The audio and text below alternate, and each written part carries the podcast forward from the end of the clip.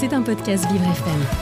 Alors tout de suite, Lancelot Graffé répond aux questions que tout le monde se pose et ce matin, on se demande, enfin il se le demande surtout, si nous faisons bien un bon usage des eaux usées. Bonjour Lancelot. Bonjour David. Alors que faire si l'eau manque? Premier réflexe, utiliser toute l'eau que l'on possède déjà, toilette, douche, lavabo, autant de, litres de liquide qui est important de récupérer. Mais de ce côté-là, la France a un réel retard.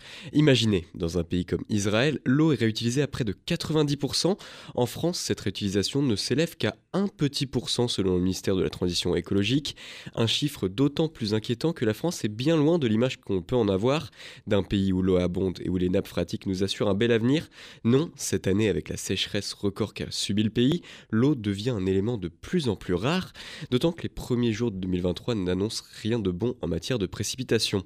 Ce chiffre presque insignifiant de 1% s'explique pour deux raisons principales. Déjà tout simplement à cause de l'abondance jusqu'alors de notre pays en matière hydraulique, une eau à profusion qui n'a pas poussé les acteurs du domaine à trouver des solutions novatrices pour augmenter la réutilisation. Ensuite, deuxième raison, en France, on a tendance à privilégier la qualité à la quantité, du moins en matière d'eau usée.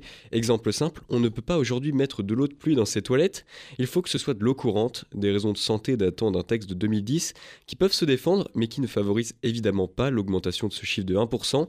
Conscient de ce problème, un décret vient d'être envoyé par le gouvernement au Conseil d'État pour changer et surtout assouplir les restrictions avec un texte un peu plus dans l'air du temps, en favorisant par exemple l'utilisation des eaux usées des stations d'épuration par les agriculteurs.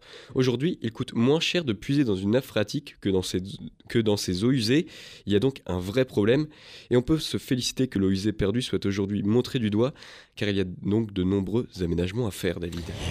C'était un podcast Vivre FM. Si vous avez apprécié ce programme, n'hésitez pas à vous abonner.